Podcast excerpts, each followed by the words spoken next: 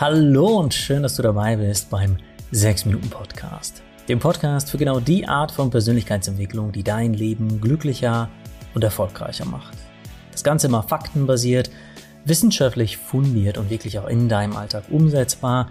Ich bin Dominik Spenst, ich bin der Autor der 6 Minuten Journals, zuletzt des 6 Minuten Schlaftagebuchs und ja, freue mich jetzt auf die nächsten 6 Minuten mit dir. Stell dir mal vor, Du sitzt in einem Meeting, ergreifst das Wort und genau in dem Moment verdreht dein Kollege die Augen. Oder du willst gerade deine Wohnungstür aufschließen, da beschwert sich deine Nachbarin, dass irgendjemand im Haus den Müll nicht ganz korrekt trennt. Na, überlegst du auch sofort, ob beides was mit dir zu tun haben könnte, dann neigst du vermutlich, wie so viele von uns dazu, Dinge persönlich zu nehmen. Klar, manche Dinge beziehen sich richtigerweise auf dich, zum Beispiel, wenn du wirklich die Person bist, die regelmäßig die Weinflaschen in die Restmülltonne schmeißt.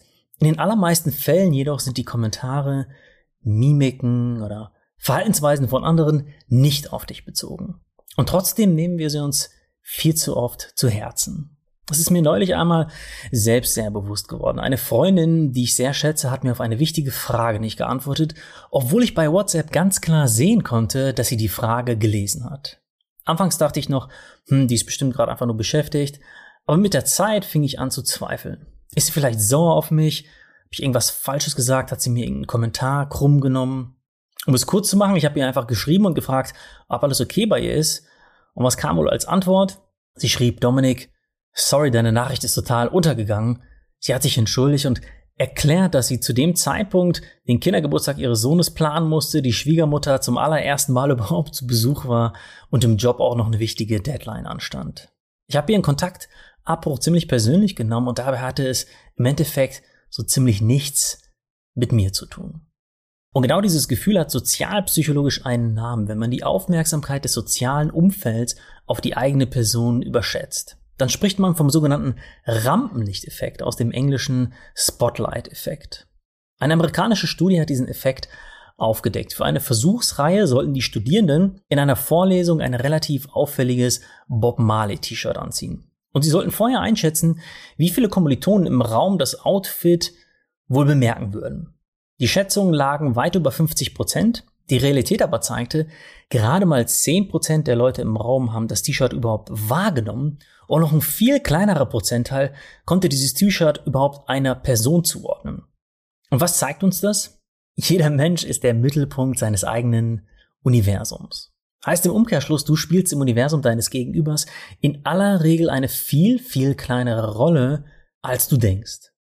Wenn andere unfreundlich oder unfair zu dir sind, dann liegt der Grund dafür fast immer bei deinem Gegenüber. Bei seiner üblen Laune, bei ihrer Erziehung oder Ignoranz, bei seinem Bedürfnis, sich überlegen zu fühlen, bei ihrem verzerrten oder unvollständigen Bild von dir oder einfach bei seinem schlechten Tag. Kurz gesagt, es hat in aller Regel nichts oder nur sehr, sehr wenig mit dir zu tun.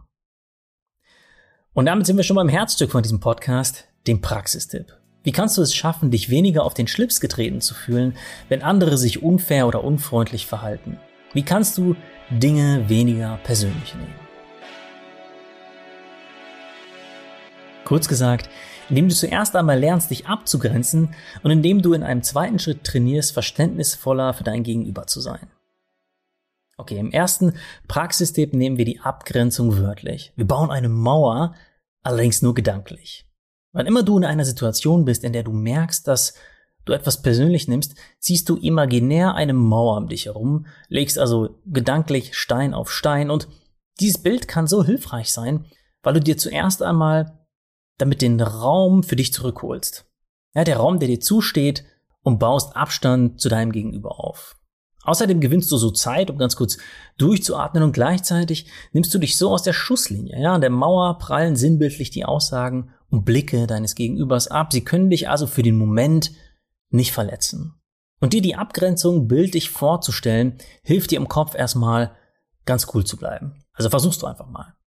Trotzdem kann und wird es mal vorkommen, dass dich bestimmte Aussagen oder Verhaltensweisen treffen. Ja, die gedankliche Mauer ist zwar aus Stein, aber wir Menschen eben nicht. Und für diesen Fall habe ich einen weiteren Praxistipp für dich, den ich zum ersten Mal von dem amerikanischen Verhaltenstherapeut Joel Minton gelesen habe, nämlich versuche immer vom Besten auszugehen. Ein kleines Beispiel. Du sitzt in einem Meeting und deine Chefin wirkt deine Idee ab. Direkt denkst du, ich mache schlechte Arbeit oder die mag mich sowieso nicht oder sie nimmt meinen Input einfach nicht ernst. Aber frag dich stattdessen doch einmal, was wäre noch möglich? Versuch dir zwei positive Szenarien vorzustellen. Einmal gehst du vom Guten aus, das nennen wir mal den Good Case, einmal sogar vom Allerbesten, also vom Best Case. Das Gute sehen könntest du in dem Fall zum Beispiel so, die Besprechung zog sich, alle haben viel zu tun, es war schlichtweg keine Zeit mehr für meinen Beitrag. Und vom Besten auszugehen wäre dann, meine Chefin möchte meine Ideen nicht zwischen Tür und Angel besprechen, sondern ihnen wirklich genug Raum geben.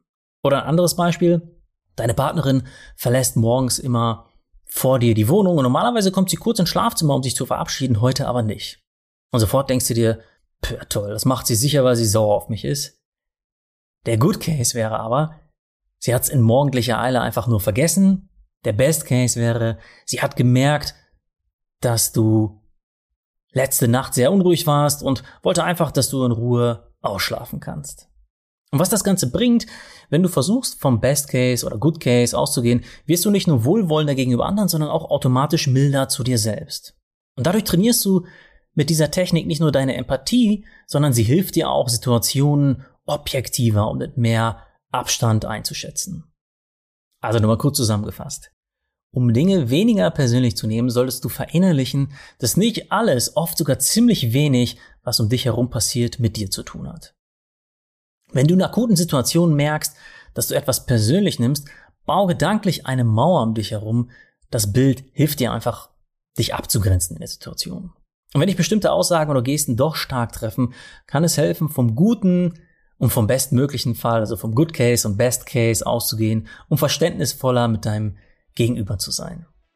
Und übrigens, je stärker dein Selbstbewusstsein, desto weniger können dir Sprüche und Verhaltensweisen von außen auch etwas anhaben, denn nur wer unsicher ist, bei dem kann ein blöder Kommentar auch ganz schnell einen wunden Punkt treffen. Und in Folge 7 vom 6 Minuten Podcast mit dem Titel Hier ist der Knopf für mehr Selbstvertrauen gehe ich genau dieses Thema ausführlich an. Also gerne mal rein, wenn du Lust hast. Ansonsten war es das für heute schon von mir. Danke an dich und bis nächsten Mittwoch, wenn es wieder heißt, hör dich glücklich.